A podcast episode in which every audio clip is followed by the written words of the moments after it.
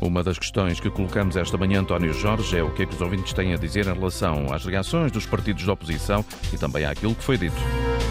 Antena aberta, edição António Jorge. Bom dia. Bom dia, Augusto Fernandes. Vamos falar sobre o conteúdo das audições de ontem na Assembleia da República, terça-feira, 6 de 6 de 2023. Haverá ou não uma dúzia de razões para concluir que no fim do dia o governo sai ou não sai prejudicado com o que foi revelado por Pedro Nuno Santos, João Leão e também o secretário de Estado adjunto do Primeiro-Ministro Mendonça Mendes que procurou responder sobre como foi a tal uh, relação uh, do SIS com a recuperação do computador do ex-assessor do ministro João Galamba. Queremos a sua opinião. Liga 822-0101 se está dentro do país. Se está fora, tem outro número. Uh, se fizer favor, deve utilizá-lo. É o 2233-99956. Mendonça Mendes assumiu que houve uma conversa na noite do dia 26 de abril. João Galamba deu conta ao uh, secretário de Estado adjunto do Primeiro-Ministro da preocupação com aquilo que estava no computador dos documentos uh, classificados importantes no computador do ex-assessor Frederico Pinheiro, mas, uh, ao contrário do que tinha dito João Galamba, já no mês passado, também na Assembleia da República, ontem o secretário de Estado garantiu que não foi ele, nem de ninguém no governo, a indicação para reportar ao SIS, aos serviços de informação, aquilo que tinha sucedido nesse dia, nessa noite de 26 de abril? Sim, o senhor ministro ligou-me. Sim, eu atendi a chamada ao senhor ministro. Sim, o senhor ministro relatou-me os acontecimentos do Ministério das Infraestruturas. Sim, o senhor ministro estava muito preocupado com a informação classificada que estava no computador e com as entidades a quem tal facto deveria ser reportado. Não, o reporte aos serviços de informação da República, ao sistema de informações da República, não decorreu nem nenhuma sugestão, nem nenhuma orientação, nem nenhuma indicação da minha parte, nem da parte de nenhum membro do Governo. E era assim que tinha que ser, porque não poderia decorrer. Sim, sim, a resposta do secretário de Estado adjunto do Primeiro-Ministro a confirmar que falou ao telefone com o ministro João Galamba na noite dos incidentes da polémica no Ministério das Infraestruturas, depois de, como sabemos, ter andado a fugir permanentemente a dar uma resposta quando confrontado com a pergunta pelos jornalistas. Também ontem, no Parlamento, eh, registrou-se o regresso à vida pública, digamos assim, do antigo Ministro das Infraestruturas, Pedro Nuno Santos, que não quis falar sobre a polémica entre Galamba e Frederico Pinheiro, o antigo assessor do atual Ministro das Infraestruturas, falou do futuro da TAP e ele considera eh, que a companhia tem de ser integrada num grande grupo. A reportagem do jornalista João Alexandre. Após meses em silêncio, com o mandato de deputado suspenso e a uma semana de responder na comissão de inquérito à TAP, Pedro Nuno Santos regressou ao Parlamento com um recado para os deputados da Comissão de Economia. Foram, obviamente, meses de espera difíceis, porque a vontade de responder e de reagir era muita. Pelo Chega, Felipe Melo ainda tentou centrar a audição na polémica em torno de João Galamba. Acha que Frederico Pinheiro era capaz de prometer agressões? Mas sem sucesso. E daqui a uma semana estarei na Comissão Parlamentar de Inquérito, onde estarei para aí umas 10 horas e, e, portanto, deixarei os temas que a CPI tem tratado para a CPI. Ao longo de quase quatro horas de audição, Pedro Nuno Santos centrou as respostas nas críticas à privatização da TAP pelo governo de Pedro Passos Coelho. Poderia ser um negócio, do ponto de vista financeiro, aceitável. Só que não foi isso que aconteceu. Mas também em justificações sobre os 55 milhões de euros pagos a David Neilman para que o empresário deixasse a estrutura acionista da TAP. O que é que dá a David Neilman o poder de sair da TAP com 55 milhões. É resultado de um processo negocial em que foi resolvido dentro de balizas que eram as balizas que nos foram apresentadas pela Sociedade de Advogados. O objetivo foi sempre salvar a empresa, ideia repetida pelo ex-ministro das Infraestruturas. Tomarmos o controle da empresa para podermos efetivar o auxílio de emergência. Sem auxílio de emergência, a TAP fechava. Que insistiu ainda na ideia de que, no momento da privatização, foi um negócio com a Airbus que permitiu capitalizar a TAP com o dinheiro da própria empresa. E há uma auditoria que diz que é possível que todos tenhamos sido enganados. Que a TAP tenha sido enganada, que o governo português do PSD tenha sido enganado, que o país tenha sido enganado. E ainda a propósito do negócio, diz Pedro Nuno Santos. Não sei neste momento qual é o ponto de situação, mas são 20 e tal aviões que a TAP ainda tem por receber não sei, sinceramente, se o aeroporto Humberto Delgado tem eh, espaço de estacionamento para os aviões e nós não tivermos alternativa àquele aeroporto. Sublinhados de Pedro Nuno Santos no regresso ao Parlamento, numa audição em que não se desviou da linha seguida pelo PS e pelo governo de António Costa.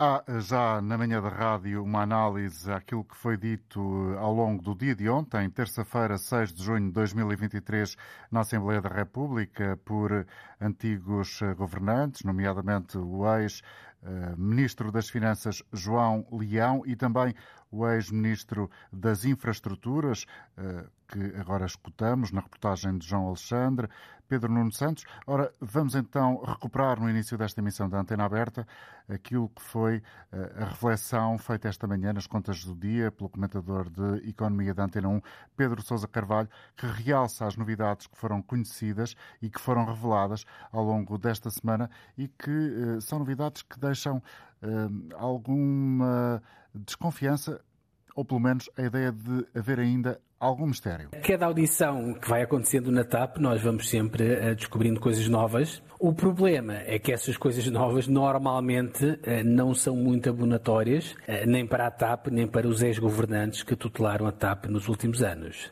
Nós, logo na segunda-feira, nós ouvimos o ex-ministro das Finanças, Mário Centeno, a dizer na Comissão Parlamentar de Inquérito que, quando tomou posse, na transição de pasta, a anterior Ministra das Finanças, Maria Luísa Albuquerque, aparentemente não lhe terá passado nenhuma informação sobre a TAP. Porquê que isto é relevante? E é grave se for verdade. A TAP tinha acabado de ser privatizada, eh, com esta agravante de a entrada do novo acionista privado ter sido concretizada dois dias depois de o governo de Pedro Passos Coelho, na altura, ter ter sido derrubado no Parlamento eh, por uma maioria de esquerda. Depois, mais tarde, viria dar uh, origem à geringonça. Portanto, isto quer dizer que Mário Centeno entra no Ministério das Finanças às cegas relativamente ao tema da TAP, ou seja, não sabia aparentemente de muitas coisas relevantes que tinham sido combinadas quando da venda da TAP ao acionista norte-americano David Neilman. Uma das coisas que ficou combinada e que Mário Centeno aparentemente desconhecia, segundo ele diz, é que no caderno de encargos da privatização da TAP, ou seja, nesse caderno de encargos, previa-se que se constituísse uma comissão paritária que, na prática, ia fiscalizar o cumprimento daquilo que ficou combinado na privatização. E a verdade é que essa comissão paritária nunca foi constituída, nunca saiu do papel.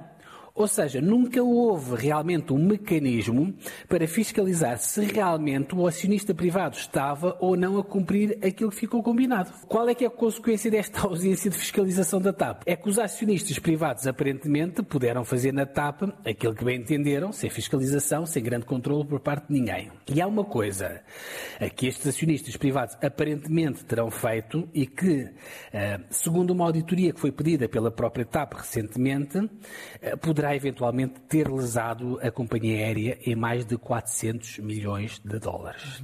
Estou a falar de um negócio muito estranho que a TAP fez, amando do acionista privado, e nesse negócio, basicamente, a TAP é um negócio de troca de aviões com a Airbus. A TAP, basicamente, desiste de comprar aviões de longo curso, os A350, e na prática compra outros aviões mais pequenos, portanto, os A330 e os A321. Esta operação liberta dinheiro para a TAP.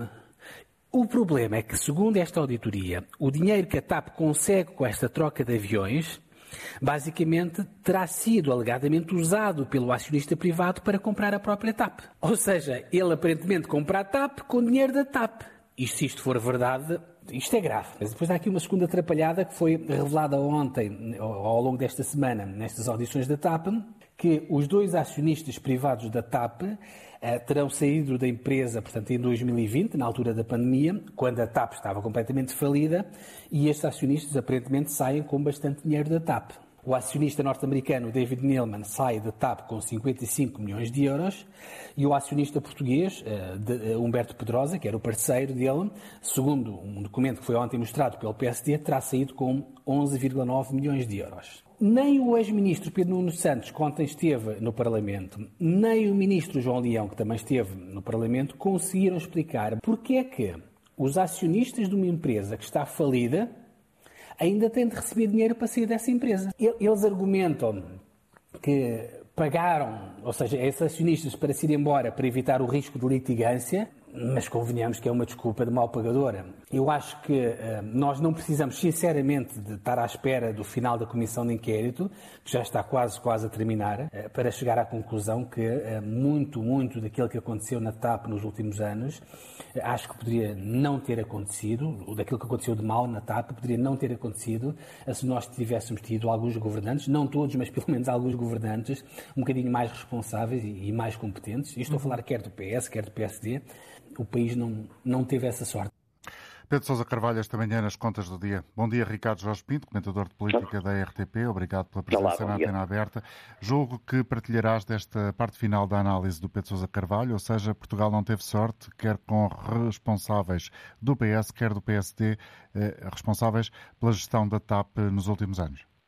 Não, não é uma questão de sorte, é uma questão de bom senso eh, e é uma questão de haver aqui também boa fé, eh, quer na escolha dos governantes que tomam eh, depois conta destas empresas, quer naquilo que é a estratégia definida, que na verdade, e muitas vezes, e já me ouviste aqui fazer essa crítica uh, frequentes uh, vezes, uh, não é aquilo que é apresentado nos programas eleitorais que vão a votos. e, portanto, nós depois acabamos por ser surpreendidos com decisões que não validamos nas urnas e que vão muitas vezes até ao arrepio daquilo que eram os programas eleitorais que os partidos tinham apresentado. E isso parece ser cada vez mais sistemático e é uma das razões do descontentamento que depois depois é eh, partilhado pelos deputados, eh, eles próprios eh, subscritores desses programas eleitorais, mas também apoiantes dos partidos que nos governam. Até que ponto é que as audições dos últimos dias, começando conforme foi também recordado até por Mário Centeno, ou uh, por outros uh, ex-ministros que uh, foram protagonistas na Assembleia da República, também por causa da TAP, nos deixa a percepção que há agora uma clara mudança no discurso, no sentido de trazer também para o centro da polémica as decisões tomadas no tempo de Pedro Passos Coelho. Isso penso que era até a estratégia inicial do Partido Socialista quando da validação desta Comissão Parlamentar de Inquérito, criar um embaraço político ao principal partido da oposição, que tem fortes responsabilidades nestes zigue-zagues que a TAP tem sofrido ao longo, pelo menos, da última década. Mas isso acabou depois por falhar, como todos já percebemos. A Comissão Parlamentar de Inquérito tem discutido muito pouco daquilo que é a responsabilidade política na sua gestão e tem discutido muito mais casos, como aqueles que depois uh, acabaram por ser discutidos na audição uh, Mendonça Mendes. Desse ponto de vista, eu penso que a audição ontem a Pedro Nuno Santos recentrou uh, um pouco a questão, embora numa outra comissão que não a Comissão Parlamentar de Inquérito, isto é, economia. na Comissão de Economia, que serviu um pouco de antecâmara para essa discussão na Comissão Parlamentar de Inquérito. Onde ele espera ser ouvido pelo menos durante 10 horas. É o que ele diz, não sei se ele terá razão ou não, agora que ele ainda tem muito por explicar, isso parece-me mais do que evidente e ele tem noção disso e por isso é que, e na minha perspectiva bem, ele guardou alguns dos temas eh, para essa Comissão Parlamentar de Inquérito, embora lá está, os temas que ele está a guardar para a Comissão Parlamentar de Inquérito são aqueles que no fundo são laterais eh, à discussão central eh, que deveria ocupar os deputados nessa Comissão, que é exatamente a responsabilidade política na gestão da TAP, eh, que de alguma maneira, e ele até mais numa vertente ideológica que verdadeiramente programática, eh, procurou discutir na Comissão de Economia que ontem se realizou. Ricardo Jorge Pinto, o regresso de Pedro Nuno Santos do ponto de vista político, que análise fazes? É uma espécie de campanha já para a sucessão a António Costa na liderança do Partido Socialista. Pedro Nuno Santos apareceu de cabeça levantada, com algum arrojo até, tentando, por um lado, criar embaraços ao principal partido da oposição, que ele espera que um dia seja o seu adversário numa eventual corrida ao cargo de primeiro-ministro, e, por outro lado, também distanciando-se dos partidos mais à esquerda do Partido Socialista, de quem ele, na verdade, foi até um aliado muito relevante na altura da chamada geringonça, quando ele era ministro dos Assuntos Parlamentares, e era uma ponte extremamente valiosa para António Costa no relacionamento com o Partido Comunista e com o Bloco de Esquerda. Mas ontem procurou distanciar-se, acusando, por exemplo, bloquistas e comunistas de estarem obcecados com uma TAP completamente nacionalizada, ao mesmo tempo que fazia fortes críticas aos partidos à direita pela forma como desvalorizam aquilo que é o valor estratégico da TAP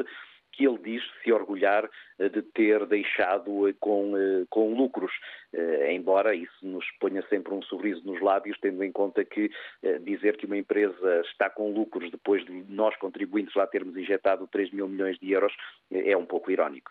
O secretário de Estado adjunto do Primeiro-Ministro, Mendonça Mendes, disse ontem que não deu qualquer indicação para que os incidentes de abril, 26 de abril, e o desaparecimento do computador do Ministério das Infraestruturas fossem reportadas ao Não houve nenhum telefonema ao governo do governo, aliás, para ativar os serviços de informação, garantiu Mendonça Mendes.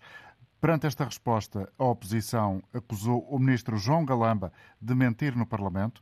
Recordo que no mês passado, eh, ouvido também na Comissão de Inquérito à TAP, o ministro atual das Infraestruturas, João Galamba, confirmou que foi do gabinete do Primeiro-Ministro, do Secretário de Estado Mendonça Mendes, partiu a indicação para reportar os incidentes ao SIS. E agora, como fica João Galamba, eh, Ricardo Jorge Pinto, ainda mais fragilizado? Ficamos é, todos ainda com mais dúvidas e eu achei estranho. Há aqui duas, dois aspectos que, que, que, me confundem. Em primeiro lugar, porque é que Mendonça Mendes já não esclareceu esta matéria eh, de forma mais atempada, porque é que ele criou todo este suspense até à sua ida a esta Comissão Parlamentar de Inquérito e depois porque é que mesmo nesta Comissão Parlamentar de Inquérito ele não foi completamente explícito, eh, porque não o ouvimos dizer, e era muito fácil esta frase, quando da conversa com João Galamba eu não lhe sugeri eh, que ele falasse com o SIS. E ele, ele nunca diz isso, ou seja, dá a entender que não o fez, eh, colocando todo o ónus da responsabilidade no gabinete de João Galamba. Agora, isso nem sequer é grave, porque depois, logo a seguir, ele diz que na posição de João Galamba teria feito exatamente o mesmo que fez a chefe de gabinete, isto é, perante as dúvidas, contactar o SIS e ver se o SIS teria aqui alguma competência para poder eh, atuar. E tudo isto é muito estranho e é desse ponto de vista que o governo sai mal visto, um pouco ainda mais mal visto, e que João Galamba, tens toda a razão, sai ainda um pouco mais fragilizado, ao ponto de até ver já partidos querem que ele regresse eh, ao Parlamento para dar novas explicações, que eu penso que já neste momento serão desnecessárias, porque já percebemos todos, esta Comissão Parlamentar de Inquérito vai esclarecer muito pouco no que diz, diz respeito eh, a estas questões e parece-me muito sinceramente que também, a partir do momento em que nós confiamos, mas até agora só podemos mesmo confiar que o Governo não deu, não deu instruções ao CIS para atuar, eh, a Comissão Parlamentar de Inquérito poderá ir muito pouco além daquilo que já sabemos. Há dias, vários até, Carlos César, presidente do PS, dizia que os portugueses estão fartos desta matéria. Achas que sim, Ricardo? Acho que sim, e sobretudo por isso, sobretudo por eh, percebermos aquilo que é até a incompetência dos deputados nesta Comissão Parlamentar de Inquérito a fazer estas inquirições e a esclarecer estas matérias. Olha, se calhar eh, era mais eh, relevante ter ali bons jornalistas a fazer as perguntas ou então inspectores da Polícia Judiciária que são muito experimentados em fazer inquéritos para esclarecer esta matéria, porque penso até que neste momento em que já temos a palavra de uns contra a palavra de outros, que só verdadeiramente com factos eh, eventualmente gravados eh, é, é que poderíamos esclarecer. Isto é, até agora, por exemplo, relativamente ao alerta dado ao SIS, apenas temos a palavra da chefe de gabinete eh, de João Galamba a dizer que o fez. Não temos, por exemplo, o SIS a, a, a confirmar essa informação, nem sequer a esclarecer o que é que verdadeiramente a chefe de gabinete uh, disse ao, CIS para ele ter uh, atuado. E, e, essas matérias dificilmente serão esclarecidas e por isso eu acho que Carlos César tem toda a razão, já estamos todos um pouco cansados disto. Obrigado, Ricardo Jorge Pinto, comentador de Política Nacional da RTP, pela amabilidade em estar na antena aberta de hoje. Vamos ouvir quem se inscreveu para participar também, começando este período do programa com Mário Santos a quem eh, cumprimento. Muito bom dia para si, Mário. Se está a ligar-nos de Coimbra, é assim? É sim. Bom dia, bem-vindo. Muito obrigado, muito bom dia. Eh, em respeito ao, ao, tema que está em análise, vou-me socorrer eh, de, daquilo que eu vi num programa na CNN no domingo, que Lobo Xavier, Pacheco Pereira e Alexandre Leitão fazem debate. E então, eh, Lobo Xavier, que não está em dúvidas de ser um simpatizante do Partido Socialista, como toda a gente sabe, é do CDS, ele fez um retrato perfeito do, do que está a acontecer neste país. Uh, Referiu-se à economia, ao desemprego, e, portanto, no seu melhor, Portugal, nas exportações, no seu melhor, e depois são os casos e casinhos, os SIS, que as pessoas já nem sequer eh, consegue, eh, eh, conseguem ouvir ou, ou, ou, como é que é de explicar, eh, já não estão com pachorra já para continuar a ouvir falar do SIS. Para ouvir falar do SIS e do telefone, e se ligou às nove, às nove e meia ou às dez, isso é, é espuma dos dias, é a comunicação social no seu melhor, entre aspas, e os comentadeiros deste país que só querem o lamaçal, não se interessam do que é bom para o país e querem sempre uh, que haja uh, casos e casinhos. Muito obrigado. Vamos ver outra opinião, Jorge Quintas, a ligar de Moledo do Minho. Bom dia, Jorge. Bom dia, doutor António Jorge. Fique bem. Peço-lhe o favor de eh, baixar o volume do rádio. Já baixei, já baixei, já baixei. Muito obrigado. Já baixei. É, o meu é, é, em relação à questão que põe, eu acho que, que é, isso, quem vai sair mal deste processo, primeiro, ninguém vai sair bem. Uhum. E quem vai sair mal é a democracia porque a repercussão, a percepção que a opinião pública tem deste, deste processo, ou deste inquérito, ou desta comissão parlamentar de inquérito, é uma percepção muito negativa. As pessoas estão fartas disto. Qual é que acha saber... que é a percepção? Para além de ser negativa, como é que, como, é, no seu caso pessoal, como é que avalia esta, esta coreografia que temos assistido? A, é, é, é, a coreografia é uma, é uma coreografia triste de pessoas sem nível muito fracas, sobretudo na área dos deputados, e que estão profundamente politizados em relação aos partidos a que pertencem. Foi explicado há um bocado aí pelo doutor, se não me engano, pelo doutor Pedro Bacelado Vasconcelos, num Exatamente. programa anterior, Pedro Vasconcelos Vasconcelos e Matos Correia estiveram numa... aqui uh, na rádio na hora anterior. Exatamente. Numa comissão, acho que foi o Pedro, não sei se foi o Matos Ferreira, um, uh, eh, também não interessa. O que interessa é que eles disseram, algum deles disse, que esta comissão de inquérito parlamentar não vai dar em nada. E os deputados que fazem parte desta comissão votam são devem ser independentes dos partidos. Isto é, um representante, um deputado do Chega ou do Partido Socialista é livre no seu voto, não tem estar sujeito à disciplina partidária. E não é isso que está a acontecer. O que está a acontecer é que eles estão lá a representar os partidos. De um lado, os partidos da oposição, do outro lado, os deputados que representam o governo. E isto não é justo e nem é sério. Isto é muito complicado e mexe com a democracia. Pode crer que mexe. Pode crer. Na minha opinião, eu falo com muita gente eh, e, e, eles sabem que eu sou membro, sou, sou militante do Partido Socialista há 50 anos e dizem-me que é uma vergonha aquilo que está a passar. E, e até já alguns uh, amigos meus, com os quais eu concordo, que me têm dito já só falta um condutier. Isto é, já só falta um ditador. Só que aquele que se propõe como ditador, que é o André Ventura, nem para isso tem capacidade. Portanto, nós estamos numa situação que podemos chegar a um bloqueio. Eu recordo-me muito bem no, nos, de, de, de, tenho, já tenho 80 anos e, e sei, passei, fiz muitos anos parte, fiz vida política, também fiz vida política, uhum. de ouvir, quando foi da Constituinte, o Salgado Zenha, o doutor Salgado Zenha, quando chegou às funções do Presidente da República, dizer que o Presidente da República, o sistema era semipresidencial e que esse sistema, com o Presidente da República não governava, o Presidente da República servia para manter a, a, a Constituição e de manter a democracia. E, Uma figura e, essencial no, no, equilíbrio dos pesos exatamente. e, e, e da balança democrática. Exatamente. E que lhe era atribuído um papel que dependia exclusivamente dele, que era a dissolução da Assembleia da República, como válvula de escape para manter o sistema democrático.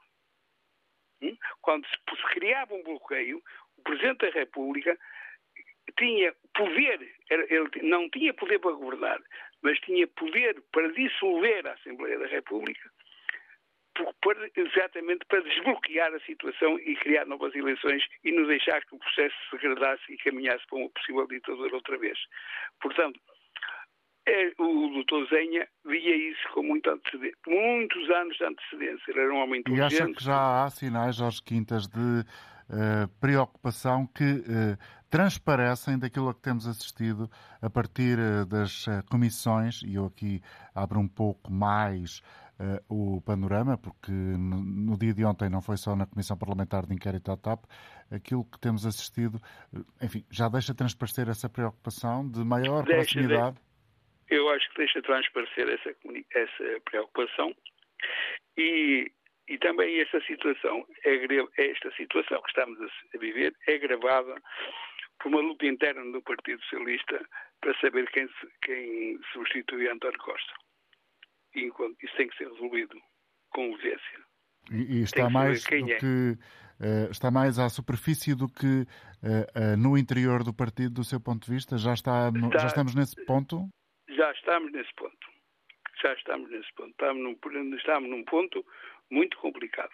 Uhum. Estamos num ponto muito complicado. E, num, e, e, faltam grandes políticos, sabe? sabe? Nós temos a geração que está no poder é fraca, é má. Obrigado, Jorge eh, Quintas, pela sua participação. O Jorge Quintas eh, Obrigado. participou neste programa, inscreveu-se através do número 822-0101, a partir daquilo que temos ouvido, por exemplo, no dia de ontem na Assembleia da República, por causa das edições, das audições relacionadas com a TAP. Eh, estamos hoje aqui a promover esta reflexão, que se junta eh, também agora José Borges, não sei exatamente em que zona do país é que estará. Tenho a indicação aqui que está em viagem. Bom dia e bem-vindo é verdade.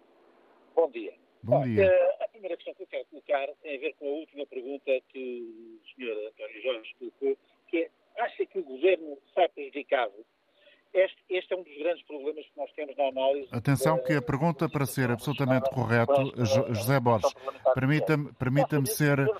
Não me está a ouvir. Paulo Martins, peço para baixar o volume da, da, chamada, por favor, para haver aqui a tentativa de desligar mesmo, ou pelo menos não, não deixar estar no ar, para que o José Borges me possa ouvir. Está a ouvir-me agora, José? Alô, José Borges? Não está. Bom, mas o que é importante é reforçar é uh, deixar claro, e eu espero que o José Borges perceba que não está no ar nesta altura. José Borges, a pergunta que faço é: acha que o governo sai ou não sai prejudicado?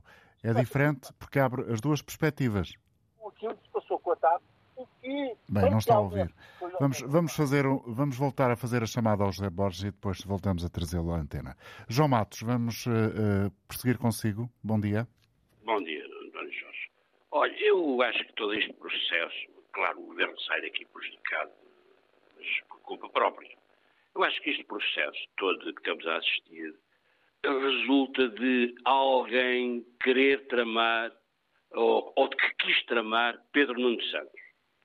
E, e, e, o ouvinte Quintas, de, de, algum modo, toca nesta questão que eu acho que é eh, essencial para compreendermos o, esta, toda esta situação. Porque ela começa aí, no quem tramou, quem quis tramar Pedro Nuno Santos, já há muito tempo. Uh, e depois, é por isso também que agora assistimos ao adiamento do Congresso do PS, que ia ser agora em julho ou agosto, e lá vai para o ano. Uh, depois, António Costa sabe-se bem incapaz de dirigir, de, de dirigir o país, porque ele é, ele é o problema, não é a solução. Incapaz de dirigir o país eh, com, e consegue com, com ilusões, com a, a predigitação ir iludindo tudo e todos, mestre nos jogos de cintura. Ele é o verdadeiro engenheiro do caos. Não tem nada para oferecer, oferece-nos o caos em que é mestre. E, portanto, eh, eh, conduz o país para uma política de desastre nacional, não é? Que é o alistamento da pobreza, a luta dos professores, ficarmos sem professores qualquer dia, ficarmos sem saúde qualquer dia, vacinas para as crianças, uh, põe as nossas crianças e o futuro em risco, não tratou lá com aquele ministro, uh, digamos, palavroso e nada também tem para oferecer. Uh, portanto, o que é que o Falcão Costa espera? Espera que haja uma, que as forças da NATO façam uma extração dele para Bruxelas, ou para a União Europeia, ou para a própria NATO, para se ver livre da, do pântano onde sempre andou metido e nunca quis sair, porque não sabe como sair do pântano. Não quer, não pode, não sabe, e é isto que estamos a assistir. Portanto, temos que remover esta rapaziada toda do Bloco Central, que conduz o país há 50 anos para um desastre, embora sempre adiado, e precisamos de substituir uma política patriótica e de esquerda para salvar o país. É, é, tão, é uma política de salvação nacional, que esta gente caminho, encaminha o país para um novo Alcácer que vive. Portanto, há que interromper esse curso. Uma bandeira, uma bandeira das intervenções do João Matos, Alcácer Quivir, sempre recordado pelas participações do João, hoje a falar-nos a partir da Portela. Uh, agora connosco na Guarda, Armando Santos. Bom dia, bem-vindo ao programa. Bom dia, Dr. António Jorge. Bom dia, ouvintes da Antena 1. Ora bem, a pergunta o governo sai cada vez mais forçado. O governo cada vez com mais força. E porquê? Porque isto que está a passar na Assembleia da República parece uma empresa que tem ali um, uns estúdios ali para o lado da venda do Pinheiro que faz lá ficção científica. Uh, o que nestes dias temos vindo a assistir na Assembleia da República é degradante. E começo já por dizer, os deputados do partido da oposição, Partido Social Democrata e CDS, que já lá não está, não têm autoridade nenhuma para propor questões a algum das pessoas que ali vão. Porquê? Porque não resolveram nem explicaram o seu passado com a TAP. Uh, quanto aos restantes, há ali um partido, antes de ontem, eu, sinceramente, se fosse o presidente daquela comissão, tinha expulsado imediatamente aquele deputado lá para fora. Porque ele vomitava ódio. E quanto ao CIS, esses deputados não querem saber quem mandou o CIS, quem... eles querem saber quem é que são as pessoas do CIS e o que é que faz o CIS. Fiquem descansados. O CIS anda convosco, basta ter um smartphone. Está convosco, tenham calma. Não é preciso andar tão nervosos. Os traficantes de estupefacientes e a PSP e a Guarda Republicana para lhe vender o produto. Muita gente, alguns, já o fez também com o CISA. Mas... Eu peço desculpa, mas estamos a ter aqui Opa, alguma dificuldade em perceber. o governo. Se calhar, se calhar o CIS está a ter. Se houver uma causa justa, é o Sr. Presidente da República. Bem, mas estamos mesmo com problemas na comunicação com o Armando Santos. É, é evidente um facto ao qual somos alheios. mas não deixa de ter piada e é apenas isso, uma piada, uma graça. Vamos ouvir o Mário Carvalho connosco em Braga. Bom dia. Bom dia, Sr. Jorge, como está? E a toda a equipa e todos os ouvintes. Ora, depois de ouvir tantos comentários e tantas opiniões, algumas bem colocadas, outras deslocadas do assunto, penso eu, e creio que não estou fora do assunto, que o Pedro Nuno Santos, na comissão de inquérito, fez uma explicitação clara sobre os assuntos pendentes e antecedentes da TAP. E o caso da TAP, em que as cartas de conforto foram um descalabro para o bolso dos contribuintes, para falar assim numa linguagem mais corriqueira parece que é uma nova palavra muito usada. Nova não, que ela já existe, mas é, assim. Um é, bocado, é bem antiguinha. É, é bem antiga, mas assim um bocado fora de contexto. É, é que a corriquice é quase assim como, pronto, uma malavarice ou qualquer outra coisa parecida. Mas aquilo como eu me queria fingir é que depois da explicitação do Sr. Pedro Nuno Santos, creio que não, não ficou dúvidas a ninguém de que, de facto, na TAP houve má gestão, talvez do Sr. Miguel Fresquilho, e não só, porque não podemos assecar as culpas de uma má gestão a uma só pessoa, mas sim a todo um Conselho de Administração, que, por qualquer razão, e talvez por contingências do mercado ou outras mais, a, a, a TAP apresentou prejuízos e dívidas enormes. E segundo aquilo que eu ouvi, grande parte do dinheiro que foi injetado na TAP foi para fazer face a essas dívidas. E pouco mais ficou para salários, etc., e, e, e fundo de maneio. Porque uma, uma empresa daquela dimensão tem de ter estruturas económicas e um cash flow suficiente para fazer face a qualquer contingência, como por exemplo uma greve da Gran Força ou qualquer outra coisa que, que, que surgisse, ou mesmo qualquer outra força, como o CEF na altura, e que tinham de arranjar mecanismos para suprir a, a falta desses efetivos. Portanto, tinha de ter um fundo de maneio bastante extenso. E eu ouvi falar em 700 ou à volta de 400, 700 milhões, é uma, uma, uma verba aí mais ou menos dentro desse valor. Valor esse, portanto, que seria o remanescente de quanto foi injetado. Eu creio que não ficou a ninguém dúvidas que foi uma administração que veio suprir as asneiras, digamos assim, ou, a pouca sorte de quem antes administrou. Agora, o problema põe-se daqui para o futuro. Isso é que é importante. Mais importante do que procurar quem é que deu ordem ao CIS para fazer a investigação.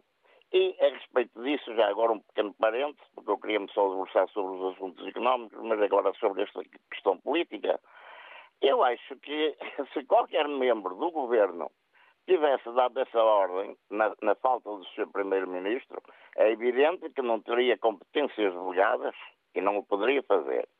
Só por isso. Mas de resto, como disse o, o secretário, podia reportar, ou seja, comunicar ou dar conhecimento às autoridades. E depois as autoridades, através dos seus diretores gerais, logo tomariam uma iniciativa. E parece que essa iniciativa foi tomada quando a, a, a, o reporte foi feito.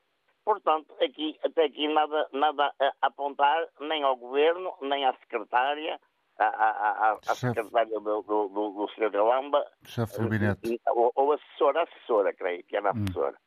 Hum. Nem, a, nem a assessora.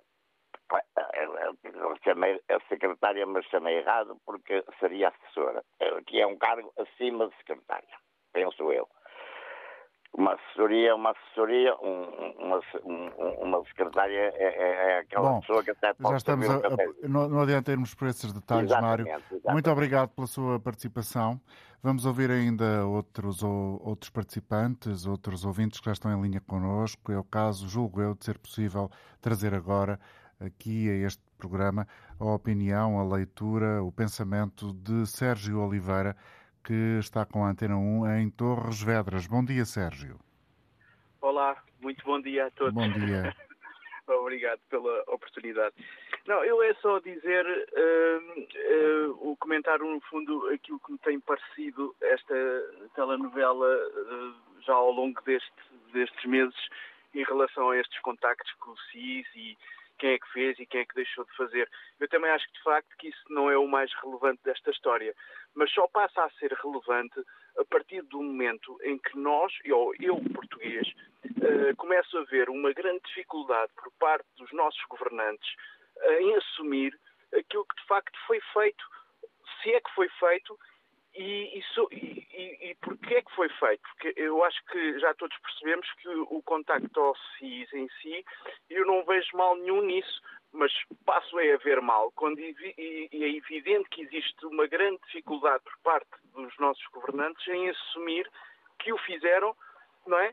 E em que circunstâncias o fizeram. Eu acho que isso é que é uh, lamentável de acontecer, porque isso abre depois toda uma série de dúvidas eh, no meu caso, quer dizer, eu começo a questionar eh, a honestidade, a transparência eh, e o caráter que estes nossos governantes têm, não é? Ou, ou, ou, não têm, neste caso, que nem são capazes de assumir uma coisa tão simples quanto esta. E, e pronto, e isso deixa-me de facto com, com, com, uma expectativa muito baixa uh, em relação às verdadeiras competências deste Executivo estar ao comando do nosso país, porque se num assunto tão, uh, vá lá, uh, insignificante quanto este, uh, não são capazes de assumir, faz-me questionar por outros assuntos reais de grande importância o que é que eles andam lá a fazer. Portanto, coloca-me uma grande dúvida uh, na capacidade governativa deste, deste Executivo. E era só isto que eu queria mesmo dizer. Está partilhada a sua opinião. Obrigado, Sérgio. Depois de Sérgio Oliveira, em Torres Vedras, seguimos até Oeiras, onde está Amílcar Lopes. Bom dia. Muito bom dia. Muito Estou bom a ser dia. ouvida? Está a ser ouvido, sim, senhor. Sim. Pois a pergunta é se o governo se é mau ou se é bem. Pois o, governo, o tempo dirá. O governo está a sair-se mal. E a oposição não está a ganhar nada. Não é nada que se pareça. Uma coisa que me parece, sem dúvida, é que se não fosse o governo. Amílcar, posso pedir-lhe o favor de falar um bocadinho mais alto para que o possamos ouvir melhor? Sim, bastante. Ah, sim. Uma coisa que é indubitável, não tem dúvida alguma, que se não fosse este governo ou o anterior do PS, a TAP já não existia. Já tinha acabado, borrada, e eu queria saber, é que com aquela pressa tanta, tanta, tanta do PSD eh, eh, ter vendido a TAP à pressa a um morrão que não tinha dinheiro para pagar. Aí é a base fundamental, mas parece que a oposição não se interessa nada com isso. A oposição está a discutir o sexo dos anjos, que é, que é casas e casinhos. É o sexo dos anjos. Já se gastaram centenas de horas na totalidade, uh, centenas de horas para nada. Hum. Obrigado, então, Amílcar. Desculpa, não, só um momentinho, Sim, só um momentinho. Desculpa, desculpa a ironia. Desculpa a ironia. Com tanto matagal que há aí para limpar no país, por bem a época de incêndios, ponham essa malta toda a limpar florestas. Fazem um trabalho útil. Estão prontos. Obrigado, bom dia. Vamos ouvir Joaquim Figueiredo a falar do Porto. Bom dia para si também, Joaquim. Bom dia, bom dia António Jorge. Eh, Eu estou a falar eh, porque ontem tive a oportunidade de ouvir eh, Pedro Nuno Santos e para mim foi claro a intervenção dele em todos os seus, os seus aspectos que foi questionado pelo- pelos deputados.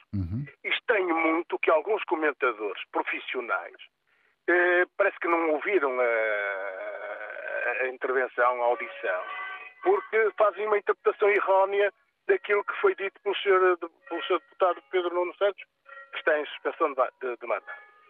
Relativamente à questão da dívida dos 55 milhões de euros e dos 11,9 milhões de euros, por acaso não foi falado esta do Barraqueiro, é do Humberto Pedrosa, é do Neumann foi falado, foi dito que foi entendido que à época não era razoável ter uma litigância porque estava em discussão o apoio à TAP. Isto foi clarinho como a água. Qual é a dúvida dos senhores comentadores que por aí pululam nas, nas, nas televisões? Foi claro. Ali não houve, ali houve, em função de umas, de umas cartas de, de, conforto que existia e que se calhar no, a, negociação em litigância poderia ser outro valor. Portanto, é, é, isso que eu não percebo. Quer dizer, parece que não ouviram ou, ou andam a fazer interpretações erradas. E isso ou, foi literalmente ou, dito.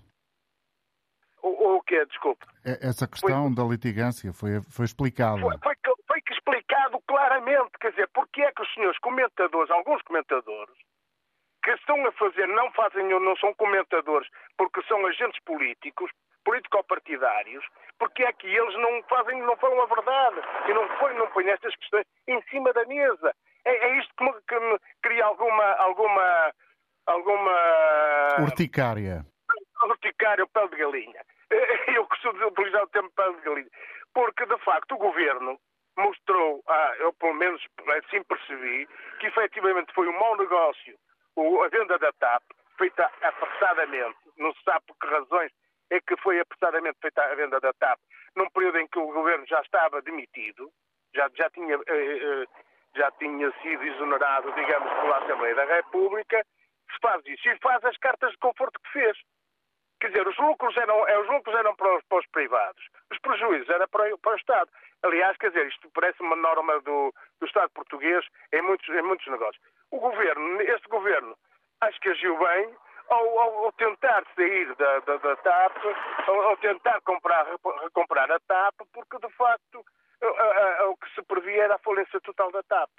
E isso que era muito mau estrategicamente para Portugal, porque eh, de facto nós, a nossa centralidade não é para a Europa. A nossa centralidade é para o outro lado do mundo. E, essa, e se nós não tivermos o hub, foi muito bem explicado ontem, eu percebi, se não tivéssemos o da TAP, alguém da aérea, por exemplo, vinha para cá e era, tomava conta de, das viagens intercontinentais. Portanto, eh, aliás, foi explicado, e as pessoas parecem que não querem perceber isso, que a TAP deixa de impostos de 300 milhões de euros. E que nos próximos 10 anos os negócios, a TAP pode render ao Estado, ao Estado em termos gerais 10 mil milhões de euros. Não percebo qual é a dúvida desta, desta, desta equação. E por isso é que eu vejo alguns comentadores mais interessados em discutir se foi o Zé, se foi o Manel, se foi, foi o Jorge que tirou, uh, que fez a chamada. O, o Galamba fez a chamada, foi a secretária dele, que fez a assessora, a secretária que fez a chamada. E ele, ele disse que, que, que telefonou ao, ao Mendonça. O Mendonça confirma isso.